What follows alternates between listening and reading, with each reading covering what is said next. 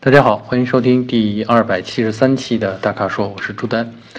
呃，今天我们的问题还是从大多数关人关心的啊，选车开始。呃，我们粉丝呢啊，第一个问题，我们粉丝的名字叫灯香啊。那他的问题呢是，阿特兹和斯铂瑞对比哪个比较好啊？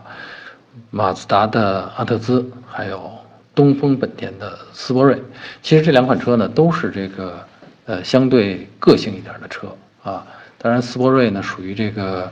嗯，本田里边相对雅阁来说更个性的一些车型啊，所以这两个放在一起的话啊，我们这位粉丝的用途呢说是周末家用啊，平周末家用，平时不怎么用呗，平时自己开，这是个什么用途？就平时自己一个人啊，周末可能拉上一家人啊。大概是这么个情况，所以呢，对空间，我觉得它应该是有点需求的啊。这两个车的空间感，其实坐在后排吧，因为前排差不多，坐在后排吧，其实我觉得差不太多啊。所以都能够满足它的这个用途，具体真的看他喜欢哪种风格。我的印象当中呢，这个阿特兹呢属于这个，呃，比较帅，呃，但是开起来呢是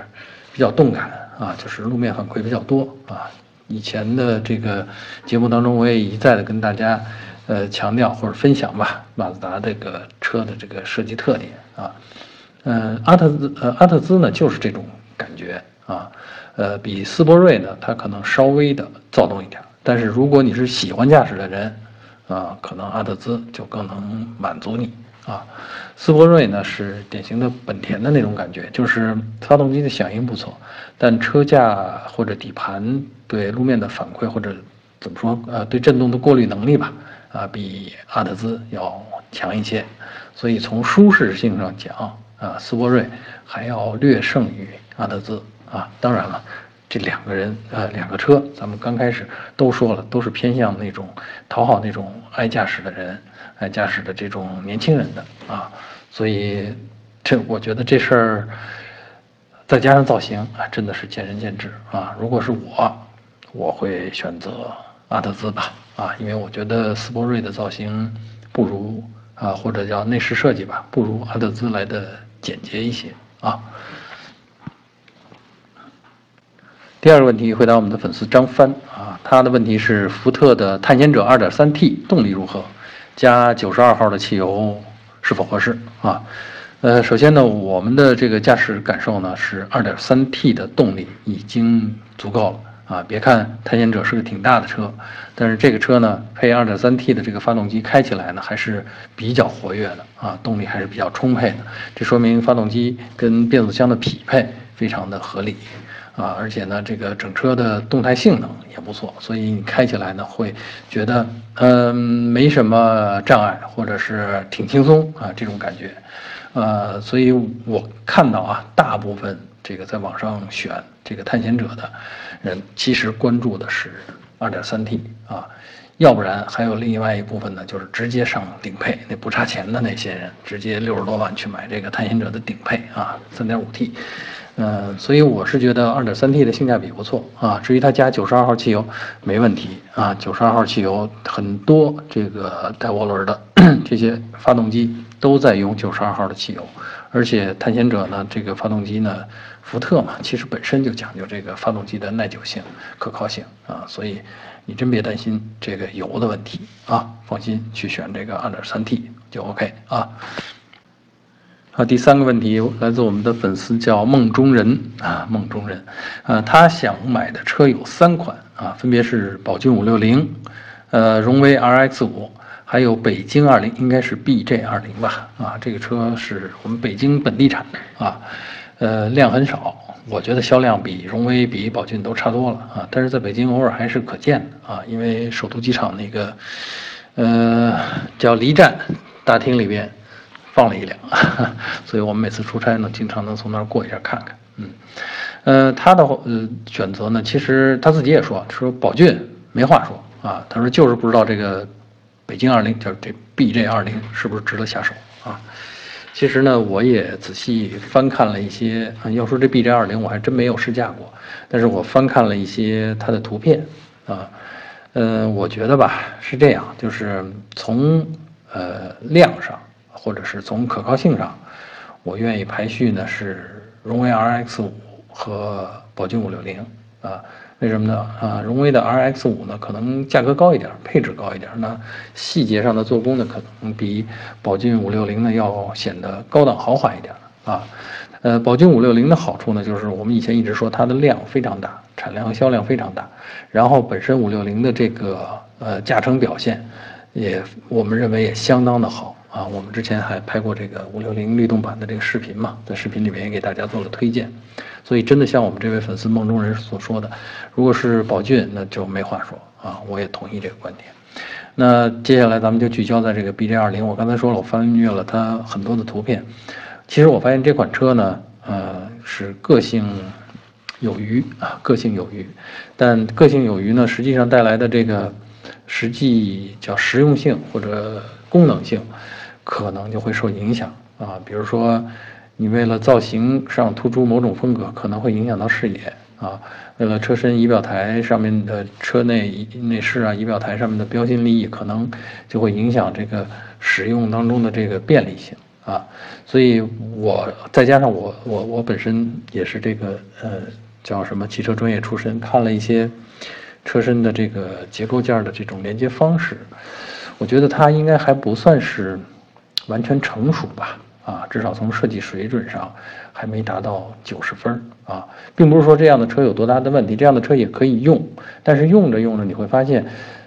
呃，你会发现不合理的地方会越来越多啊，而且呢，怎么说呢，量相对小的情况下，你的配件保障、配件整体的这个质量水准，它都是有一定的隐患的啊，所以呢，我是觉得。我不建议你去下手去买这个 BJ 二零，哪怕是你特别喜欢它那种，呃，有点标新立异的那种造型风格啊，因为造型的这种标新立异，你可能用上三个月、半年，啊，也就那么回事儿。你天天打交道的呢，是那些实用的功能，或者是那些，呃，常用到的细节啊，那些地方其实是很多啊量大的车早已克服了的障碍。啊，所以呢，我觉得说你你选 B 零二零去当小实验实验的小白鼠有点过了，但是我觉得这个车确实在我眼里显得不是特别成熟啊。当然，我希望厂家还会在下一代的产品上，或者在它本身这上面在不断的完善啊。呃，不是说它有多么不好，只是相对宝骏五六零和荣威 RX 五来说，这个差距比较大而已。啊，希望大家理解，也希望厂家能够理解我的这个评价，好吧？呃，第四个问题，我们的粉丝的名字叫赵康熙啊，好厉害啊，姓赵。嗯，他的问题是要求我来推荐一下七八万元的轿车啊，他说要省心耐用啊，他提到呢是小县城，偶尔呃回乡呃去老家，路呢都是新修的柏油马路啊，就是说对这个。呃，路况是其实不用担心的啊，这个是最好的路况了，相当于，嗯，那么他一说七八万元的轿车，其实我脑子里大概会反映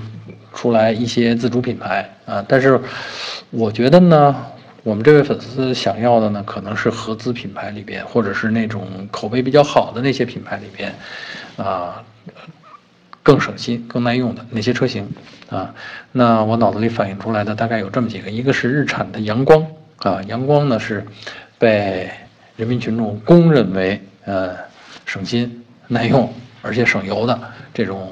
小啊，其实人家现在定位叫做紧凑型，但在我的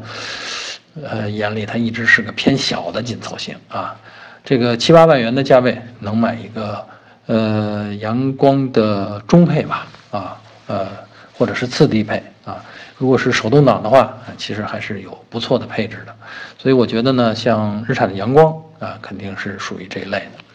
另外呢，我我的建议呢，就是去看看丰田啊，丰田呢，其实广汽丰田和一汽丰田都有这个价位的产品，而且卖的都不错啊，这个质量、耐用、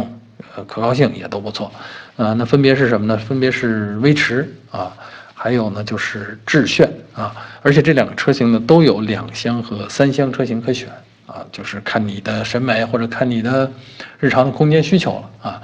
这个车开起来都是很靠谱的，而且维修不贵，也省油，而且丰田的车典型的就是省心啊，不出什么小毛病，好吧？这个要说省油省心啊啊，省心耐用，七八万元，我觉得我推荐的这三款车就够了啊，你去看看，去试开一下呗。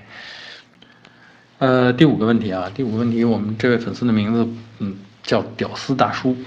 不知道是何居心啊？他叫屌丝大叔，他问的这个车型呢是上汽大通 D90 啊。他问性价比怎么样，质量可靠吗？值得买吗？嗯，我们同事去开了一下，嗯，开完了觉得感觉还行啊，因为这是一个很大的车，五米长的车，轴距两米九五啊，然后呢是非承载车身，就是硬派越野车用的那种，有大梁。然后啊，后桥还是整体桥，啊，你想这个架势基本上相当于是一个普拉多吧，啊，就是丰田普拉多的这种这种结构。当然了，人家价格就便宜多了，那普拉多卖五五十万，那这个大通呢大概只卖十五六万啊，所以这个给那些有越野情怀的啊，或者开硬派越野车的这种呃想法的人，呃，提供了一个。嗯，比较低的门槛，我能这么说啊。而且呢，这个好像是十八九万就可以买到六档手自一体的啊，这种自动变速箱的这种两驱车型，配置呢看着还挺高啊。这个显示屏，中控台上的显示屏，液晶仪表等等等等。呃，问题是质量可靠吗？其实我对上汽大通还是挺了解的。我很早的时候就他跟他们，在我入这行之前，我就跟他们有过技术合作。啊，那时候他叫上汽汇众吧，嗯嗯，我觉得他们整个的产品的质量体系还是挺靠谱的。特别大家还可以看到这个大通的 MPV，啊，这个可能是在很多这个神州专车，尤其是在长江以南啊，现在北京也有了神州专车的这个 MPV 的那一类里边，其实开始有大通的车型了。嗯，我觉得质量还是挺靠谱的啊。呃，至于这个是不是值得买？我是这么看啊，我觉得，如果你真的是有这么一趟越野的这么个计划啊，你买它啊也可以啊，长途的一个自驾游啊，但是一定要考虑到你去的地方，呃，真的别太偏远，因为这个车的备件儿啊，或者是修理的问题，呃，真的不像丰田系的越野车那么普遍啊。呃，甚至不像哈弗那么普遍啊，所以呢，你其实是买了一个小众车型啊，至少现在它刚出来的时候肯定是这样。当然，未来我也，我我我我也其实也没有，呃，预见到它能够有太大的销量啊。所以呢，我是觉得谨慎啊，你可以体验一下。如果你有一个这样远程巡游的这么个计划的话，你可以买来开这么一圈儿。啊，但是真的要天天用的话，我觉得这车大有点累啊，也可能挺费油的啊。至于这质量可靠不可靠，我我其实没法再信的。刚才我说了，那工厂的背景我还是挺信任的。但是具体这款车怎么样，毕竟它刚出来嘛，哎，相关的质量口碑咱们现在还不具备啊。所以呢，是不是值得买？我觉得谨慎啊，观望，过个三个月、半年你再看看。好吧，好，以上就是本期大咖说的全部问题。那欢迎大家继续在我们的微信公众号和微社区中向我们提问啊。如果您想了解更多的汽车资讯和导购信息，请持续关注我们的微信公众号和车评网。我们下期节目再见。